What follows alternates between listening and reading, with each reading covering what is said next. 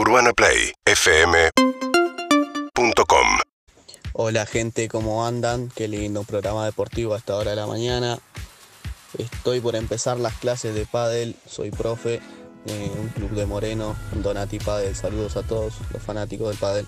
Abrazo Donati Padel, qué hermoso deporte el pádel. Me encanta practicarlo y además creo que no tenés que ser como un, eh, un- un- ser muy técnico. Viste que el tenis, por ejemplo, vos requerís cierta práctica para mantener un peloteo. El pádel es más de más divertido para mí para jugar y lo podés hacer mucho con amigos, sale, salen buenos partidos. Sí, totalmente. Aparte, se, se puso muy de moda de nuevo, ¿no? Algo que me parece espectacular. Te voy a desafiar. Hola amigos, buen día. Acá trabajando un rato escuchándolos.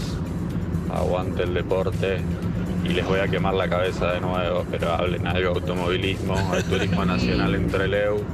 Hay top race en, en el autódromo acá de Buenos Aires, En el en el Galvez. Galvez. Y hay unas carreras de moto. De, no, no sé si MotoGP o algo de eso en San Juan. Sí, algo MotoGP. del deporte motor que también nos gusta. Superbike. Exactamente, eso es lo que se va a correr en San Juan y que se está haciendo estos días. Es muy, pero muy importante el evento de San Juan. También lo vamos a comentar. Pero qué lindo el automovilismo. Hay un evento importante en el Galvez que va a salir muy entretenido, así que quien quiera pueden concurrir. Sí, totalmente. Tenemos el, el- el capricho de tener a Tornelo aparte acá con nosotros, entonces es como que nos, nos- nos relajamos un poquito, ¿no? Con esa Eh, Fórmula 1. Claro, juega Messi y Maradona eh, cada 15 días con nosotros y bueno, es así. Buen día, Urbana querida. Gracias por acompañarme todas las mañanas. Eh, Matías, partiendo de casa para ir al club a entrenar a los enanos de la M8 del San Andrés. Vamos. Después partido homenaje y después se viene el tercer tee, lo más lindo de la tarde. Fuerte abrazo a todos.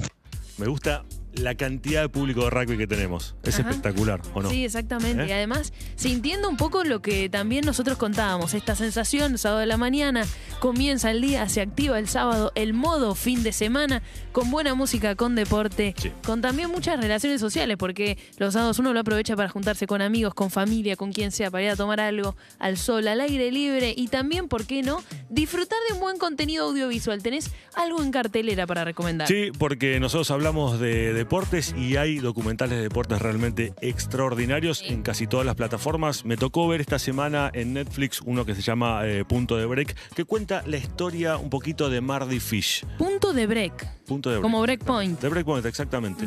Eh, a ver, el tenis en Estados Unidos tiene una larguísima historia de eh, grandísimos jugadores, campeones y demás, pero hace unos años, después de que Pete Sampras se retira, se dieron cuenta eh, eh, en la Asociación Norteamericana de Tenis que no había un proyecto muy fuerte que venía atrás. Entonces, como son ellos y por suerte lo pueden hacer, invirtieron muchísima plata en hacer como si fuera, a ver, una selección de jóvenes promesas para ver en cuál se iba a invertir y en cuál se iba a apoyar toda la estructura del tenis norteamericano.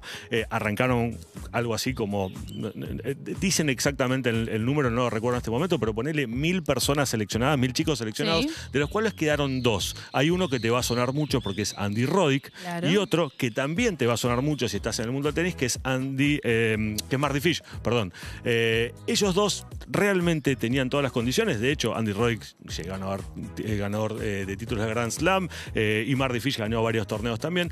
Pero cuando todo el tenis norteamericano estaba atrás de ellos, los sponsors, la televisión, eh, las, la- las asociaciones y demás, tuvieron un problemita. ¿Sabes cómo se llamó ese problemita? ¿Qué pasó? Roger Federer Ujú. Todo eh, el tenis empezó a rendirse a los pies del suizo. Eh, entonces Marty Fish y el bueno de Andy dijeron, bueno, hay que seguir entrenando y la Asociación Norteamericana siguió apoyándolos. ¿Y sabes cuál es el segundo problemita que apareció? Rafael Nadal. Exactamente, Ajá. Rafael Nadal. Todo siguió, seguían entrenando, seguían metiéndole para adelante y apareció un tercer problemita, en este caso ya un problemón. Novak Djokovic. Novak Djokovic, exactamente. Así que este documental te cuenta lo que pasó con Marty Fish. Eh, hablando ahora en serio, eh, Marty tuvo, no te lo quiero spoilear, pero digamos, tuvo serios problemas eh, y tuvo que lucharla. Por suerte logró salir adelante y es un documental que sin duda te va a dejar un gran mensaje y un poco lo hablamos mucho en Tokio, Sofi, de lo que es la presión de los deportistas. Bueno, ahí tenés.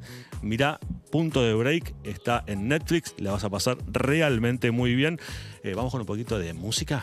UrbanaPlayFM.com UrbanaPlayFM.com